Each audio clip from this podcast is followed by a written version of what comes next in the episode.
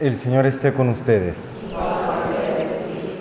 Lectura del Santo Evangelio según San Marcos. En aquel tiempo llamó Jesús a los doce y los fue enviando de dos en dos, dándoles autoridad sobre los espíritus inmundos. Les encargó que llevaran para el camino un bastón y nada más, pero ni pan, ni alforja, ni dinero suelto en la faja, que llevasen sandalias, pero no una túnica de repuesto. Y añadió, Quedaos en la casa donde entréis hasta que os vayáis de aquel sitio. Y si un lugar no os recibe ni os escucha, al marcharos, sacudíos el polvo de los pies para probar su culpa. Ellos salieron a predicar la conversión, echaban muchos demonios, ungían con aceite a muchos enfermos y los curaban. Palabra del Señor.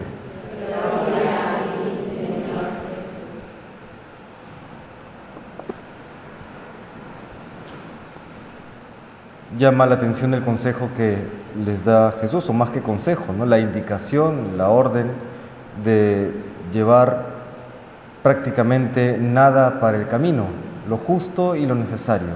¿Por qué?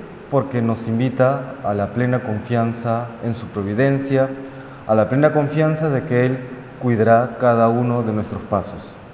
Sí hay una condición para este cuidado providencial que tiene el Señor respecto de cada uno de nosotros y lo encontramos en la primera lectura del primer libro de los Reyes. Eh, vemos esta, este acontecimiento en el que David ya se encuentra próximo a, morir y le está dando estos últimos consejos, prácticamente su testimonio espiritual a su hijo Salomón. Y le dice que guarde los preceptos, mandatos, decretos, todo aquello que está escrito en la ley de Moisés, para que tenga éxito en todas sus empresas, para que el Señor cumpla las promesas que ha realizado sobre la casa de David.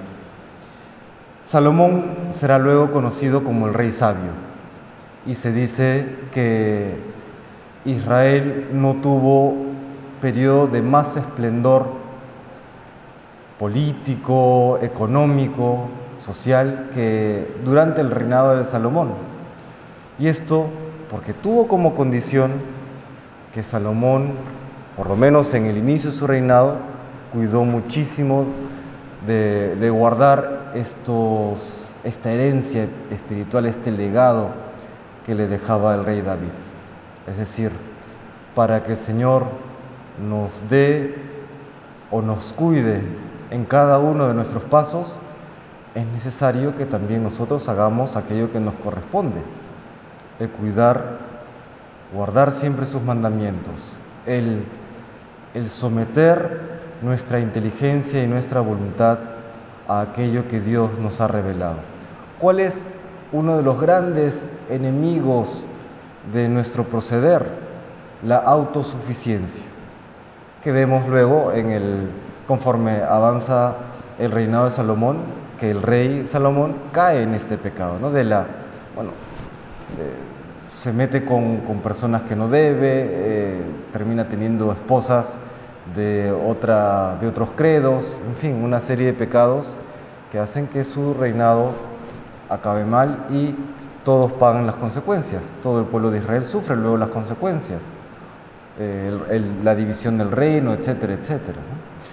Qué importante entonces este combatir la autosuficiencia y el acoger siempre con docilidad de corazón aquello que Dios nos revela a través de su palabra, en sus mandamientos, a través también de, la obediencia, ¿no? los que pertenecemos a un instituto religioso, a través de ser fieles al magisterio, en fin, que el Señor nos conceda esa docilidad de corazón para que siempre cuide cada uno de nuestros pasos.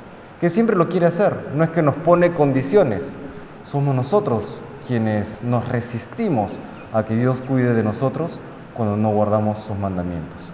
que el Señor nos conceda esta docilidad para ser siempre fieles a su voluntad. Que el Señor nos bendiga.